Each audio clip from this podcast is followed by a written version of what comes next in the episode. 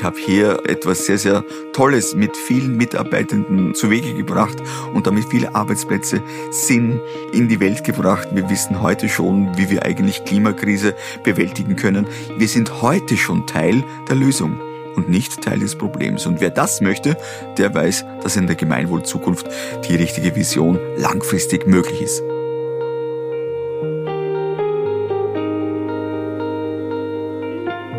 Herzlich willkommen bei Zeit zum Umdenken. Das ist der Gemeinwohl-Podcast der Sparda Bank München, Deutschlands erster Gemeinwohlbank. Ich bin Schleen Golmitzer, Journalistin und Moderatorin und mich beschäftigt auch schon eine ganze Weile das Thema Nachhaltigkeit. In diesem Podcast lernt ihr Leute kennen, die sich in der Gemeinwohlökonomiebewegung engagieren. Sie wollen mit ihren Unternehmen, Organisationen oder Kommunen nicht nur Gewinne machen, sondern zum Wohl aller beitragen. Wenn es euch also auch nicht egal ist, wie wir in Zukunft leben, dann bleibt dran und freut euch mit mir auf viele interessante Gespräche.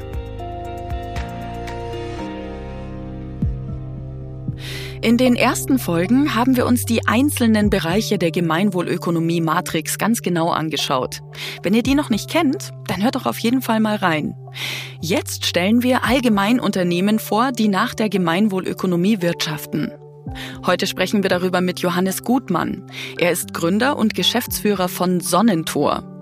Die Teeliebhaber und Gewürzfans unter euch kennen das Unternehmen vielleicht. Sonnentor arbeitet schon seit 1988 mit Biobauern und Bäuerinnen zusammen und hat sich vor allem auf den Handel mit Kräutern und Gewürzen spezialisiert. Es gibt aber zum Beispiel auch Kaffee von Sonnentor. Und das Unternehmen war schon sehr früh bei der Gemeinwohlökonomie mit dabei. Warum sich Johannes dafür entschieden hat und was sich seitdem verändert hat, das fragen wir ihn jetzt. Herzlich willkommen, Johannes. Ich freue mich. Vielen Dank für die Einladung. Johannes, erklär doch erstmal vielleicht kurz, wenn ich im Bioladen stehe oder bei euch in den Online-Shop gehe, was kann ich da genau kaufen?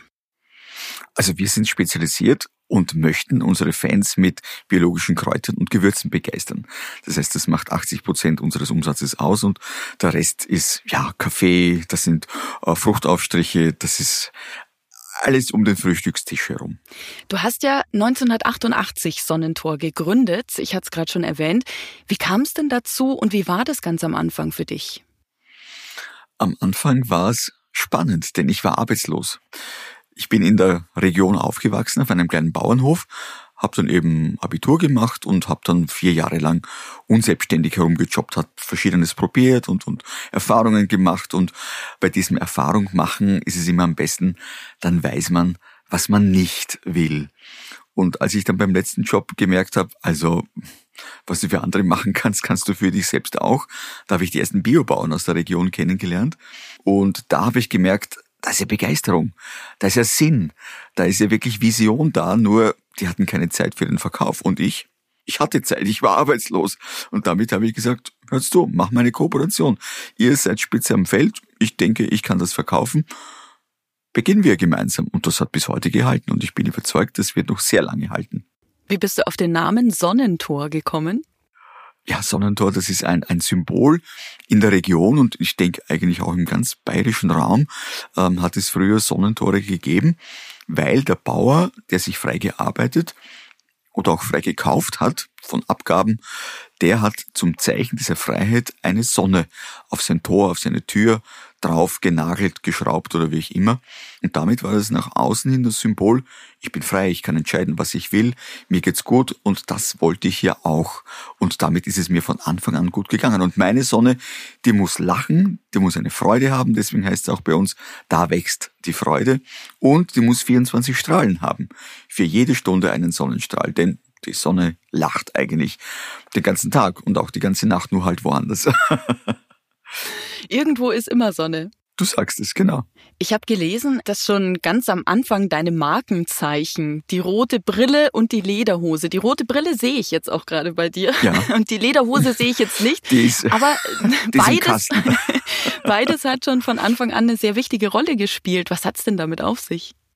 Äh, ganz einfach. Am Anfang stand ich am Bauernmarkt und ich hatte ja kein Geld. Junge Unternehmer haben chronisch kein Geld.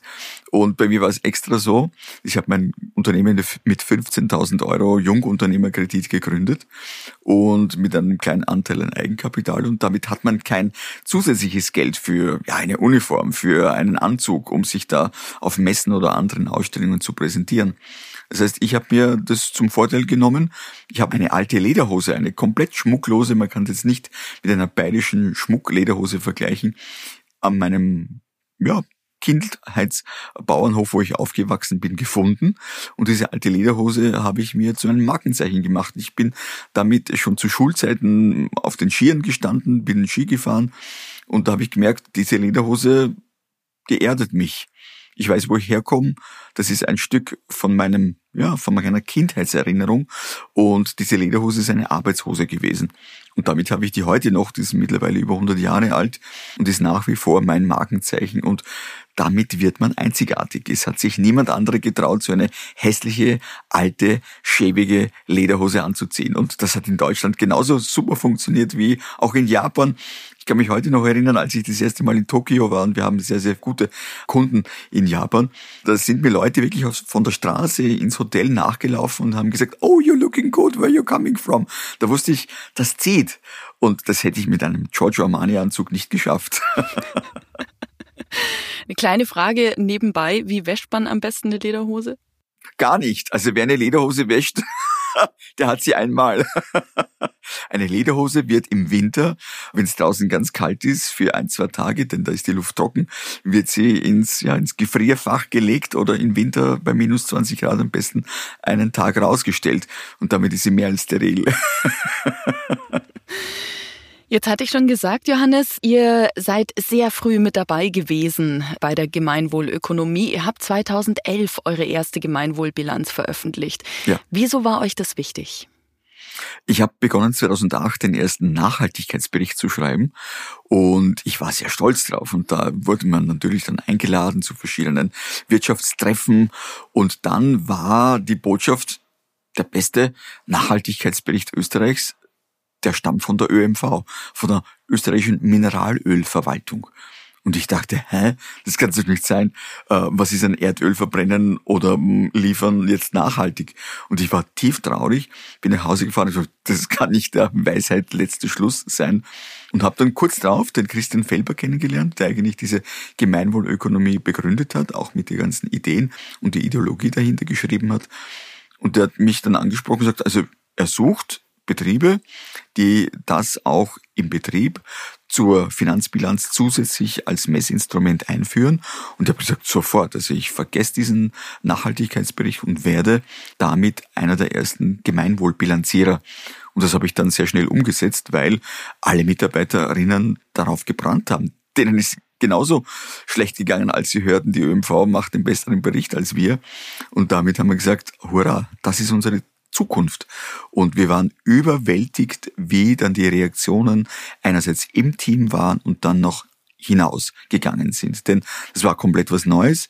Es hat eine Vision zusätzlich verstärkt von uns, Freiheit mit Freude und langfristig glaubwürdig zu bleiben, transparent zu wirken und eben diese ganzen Ideologien auch in die Tat umzusetzen. Denn die Idee ist das eine, aber es ist dann zu tun, wirklich mit Leben zu erfüllen, das ist unsere Arbeit und das machen wir sehr gerne. Das Interview mit Christian Felber haben wir übrigens auch gleich in unserer ersten Folge. Wer das eventuell noch nicht gehört hat, kann es da nochmal nachhören. Das würde ich euch sehr empfehlen. Johannes, jetzt habt ihr ja schon einige Gemeinwohlbilanzen erstellt, alle zwei Jahre eine. Was hat sich denn so im Lauf der Jahre verändert? Also, wenn man jetzt nur die ersten Maßstab hernimmt, die ersten Punkte waren so bei 510 herum. Wir sind jetzt bei der letzten Gemeinwohlbilanz bei 743 angelangt. Das heißt, es hat da eine wirklich massive ja, Verbesserung nach oben gegeben. Und das Schöne ist eigentlich, wir setzen ja schon wieder mit der jetzigen Bilanz fest, wo wir uns hinentwickeln wollen. Das heißt, es ist ja ein Weg, äh, zu den 1000 Punkten. Nur 1000 Punkte sind für mich der Himmel und den Himmel komme ich vielleicht, wenn ich mir einmal die Kartoffel von unten ansehe.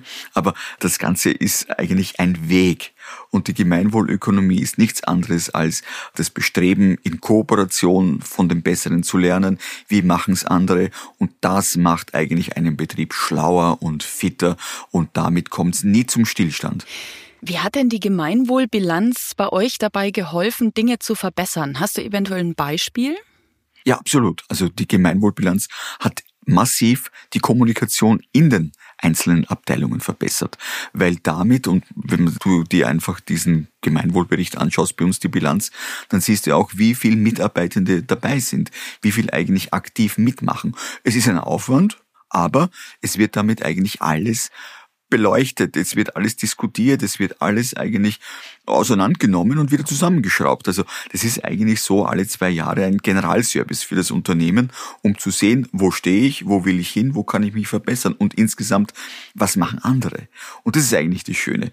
Da wird bewusst von anderen abgeschrieben, um es im eigenen Betrieb noch besser zu machen. Und ich kann mir aber aussuchen, was passt bei mir am besten, wie fühlen sich unsere Mitarbeitenden oder auch unsere Lieferantenketten am wohlsten. Und das ist eigentlich das Schönste. Das trägt in die Zukunft. Und das ist auch wirtschaftlich nicht nur in der Bilanz, in der Gemeinwohlbilanz zu ersehen, sondern auch in der Finanzbilanz. In der letzten Bilanz habt ihr vor allem im Bereich ethische Kundenbeziehungen einen sehr großen Sprung nach vorne gemacht. Was habt ihr da konkret verändert? Also da ging es um keine großen Dinge, sondern ja, seit zehn Jahren sind wir auch auf den Social-Media-Kanälen unterwegs. Das heißt, wir wollen ja unsere Fans, unsere Kunden auch einladen, etwas mit uns zu entwickeln. Und wir haben da eigentlich einen großen Sprung davor gemacht, indem wir noch aktiver unsere Fans eingeladen haben, uns in der Produktentwicklung zu unterstützen, uns ihre Ideen mitzuteilen, was hätten sie gerne oder auch damit die ganzen Trends, die da draußen Krisen gesteuert und gebeutelt an uns herangetragen werden. Und das ist eigentlich das Schöne, durch diese demokratischen Abläufe nicht nur mit unseren Mitarbeiterinnen oder mit unseren Lieferanten, sondern auch mit unseren Kunden. Also im Prinzip alle Stakeholder, die wir erreichen wollen oder mit denen wir zu tun haben, die wurden dann noch mehr mit ihren Meinungen bei uns abgebildet. Und es hat hervorragend funktioniert. Funktioniert auch in der Beziehungspflege, in der Kundenbindung. Und wenn ich ernst genommen werde als Kunde, ja, dann fühle ich mich natürlich noch wohler. Personalisierung, das ist ein, ein Schlagwort der Zukunft. Die Leute wollen persönlich angesprochen werden und nicht in Warenschluchten in den Supermärkten ersaufen. Das ist eigentlich das Schöne. Direkte Ansprache. Sprich mit mir, mach was mit mir, dann entsteht Partnerschaft. Wenn du an andere Unternehmen denkst, die sich vielleicht auch überlegen, eine Gemeinwohlbilanz zu erstellen, vielleicht kannst du mal sagen, was war denn da so das größte Plus für euch? Du hast gesagt, in der Kommunikation hat es sehr viel gemacht, aber was war vielleicht auch die größte Herausforderung in diesem Gemeinwohlprozess? Die größte Herausforderung dafür war ganz bestimmt der Aufwand. Der Aufwand, einmal alles aufzuschreiben, alles zu dokumentieren, alles wirklich so zu machen, dass es auch einem Audit standhält. Und das ist nichts anderes als ein Weg. Du stehst irgendwo, möchtest eine Richtung einschlagen und so die ersten Schritte, das sind halt so die, die schwierigsten. Hast du alles mit in deinem Gepäck? Wie schwer ist das Gepäck? Kann ich es so weit tragen? Wann mache ich die erste Pause und so weiter? Und da ist eben der Prozess, alle einmal darauf einzustimmen, sie ab zu holen, sie einzuschwören und zu sagen, so, und jetzt geht's los und wir freuen uns auf den Weg. Und du weißt, am Berg gehen ist etwas Tolles. Den Berg zu erreichen ist noch toller. Dann kurz zu verweilen ist gut, ist ratsam, aber dann die nächste Bergtour zu planen, das ist das Allerwichtigste. Und es geht damit immer weiter. Man bleibt nie stehen.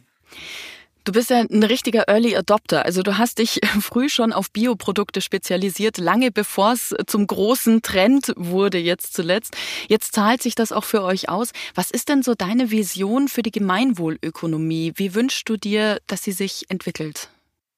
Also da bin ich auch 100% davon überzeugt, dass das etwas sehr, sehr Zukunftsweisendes ist und dass diese Art der Wirtschaft, diese Kommunikation und auch dieser Kooperation eigentlich ein Schlüssel zum langfristigen Glück auch betriebswirtschaftlich sein wird. Es ist halt jetzt so, die kritische Masse mal zu erreichen und auch mit dieser Idee Furore zu machen, das dauert. Speziell Wirtschaft ist etwas sehr, sehr behäbiges.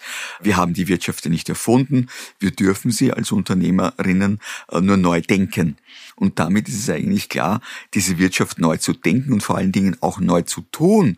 Denn es wird ja in den Universitäten und auch in den Wirtschaftsschulen ganz was anderes gelehrt. Und plötzlich kommt da einer, zu dem man eigentlich sagen könnte, das ist ein Neokommunist. Ne? Also das hatten wir doch schon alles und zum Schluss dann alle Betriebe in Genossenschaften umzuwandeln, wo niemandem was mehr gehört.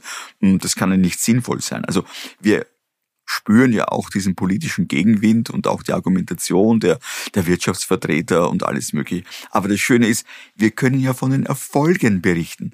Wir haben damit eigentlich die Sinnmaximierung und nicht die Gewinnmaximierung vorgestellt. Wir haben damit viele, viele Ideen äh, in die Zukunft gebracht und wir leben sie ja auch, damit wir jetzt schon sagen können, also wir finden trotzdem die besten Köpfe, die bei uns mitmachen wollen, im Vertrauen, in der, in der Vision, in der Umsetzung, etwas Neues zu denken und auch zu tun und nicht in der Angst, oh, jede Veränderung könnte ja sein, dass sich da in der Wirtschaft zu viel ändert und dann bin ich vielleicht politisch noch dazu in Gefahr, weil ich ja alte Strukturen, alte Hierarchien bedienen muss. Also das sind Wege, wo wir wissen, das führt nicht in die Zukunft. Und deswegen wissen wir auch, dass es da wichtig ist, diese Räder weiter zu drehen.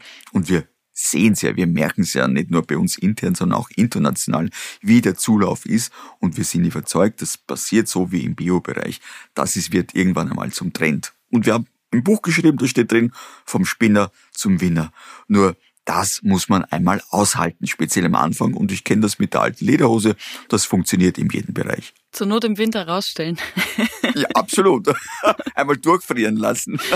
Was deine persönliche Zukunft angeht, was hast du vor in den nächsten Jahren mit Sonnentor? Also wir haben so viele neue Projekte, die wir laufend umsetzen, die wir auch mit unseren Fans machen dürfen. Wir suchen Franchise-Partner, weil wir wissen, dieses Zukunftskonzept, das ist auch äh, multiplikationsfähig, einmal erdacht, hundertmal gemacht. Wir suchen Partner, die auch wirklich mit diesen Weg gehen. In jedem Bereich, in jeder Region gibt es Spezialisten, gibt es tolle Talente und wir wissen, die kommen irgendwann einmal, weil wir alle auf der Suche sind. Und wer sucht, der findet. Wer sagt, er weiß schon alles oder kann schon alles und ist schon der Reichste der Welt, da wünschen wir ihm viel Spaß. Ich weiß, ich kann mir auch nichts mitnehmen einmal zum Schluss, aber ich weiß, ich habe hier etwas sehr, sehr Tolles mit vielen Mitarbeitenden zu Wege gebracht und damit viele Arbeitsplätze sind in die Welt gebracht. Wir wissen heute schon, wie wir eigentlich Klimakrise bewältigen können. Wir sind heute schon Teil der Lösung und nicht Teil des Problems. Und wer das möchte, der weiß, dass in der Gemeinwohlzukunft die richtige Vision langfristig möglich ist. Das ist ein schönes Schlusswort, lieber Johannes. Ich danke dir ganz herzlich für das Interview. Ich danke euch und ich habe mich sehr gefreut, dass ich hier an dieser schönen Stelle mit euch reden durfte. Alles Liebe nach München. Wir haben heute wieder viel gelernt. Und zwar, dass die Gemeinwohlökonomie nicht nur Erfolge nach außen für ein Unternehmen bringt, sondern dass sie auch die Motivation und Kommunikation von Mitarbeitenden fördert. Und dass man Lederhosen nicht wäscht, sondern bei minus 20 Grad im Winter nach draußen hängt. Das war die neunte Folge von Zeit zum Umdenken, dem Gemeinwohl-Podcast der Sparda Bank München über Gemeinwohlökonomie, Nachhaltigkeit und alles, was damit zusammenhängt. Zeit zum Umdenken ist eine Produktion von Ikone Media im Auftrag der Sparda Bank München. Ich bin Schling Golmitzer. Alle Informationen zum Podcast und zur Folge findet ihr übrigens auf sparda-m.de slash podcast und natürlich auch auf dem Instagram-Kanal der Sparda Bank München unter Sparda München. Alle Infos stehen auch nochmal in den Show Notes. Die nächste Folge gibt schon nächsten Monat. Ciao und bis dahin.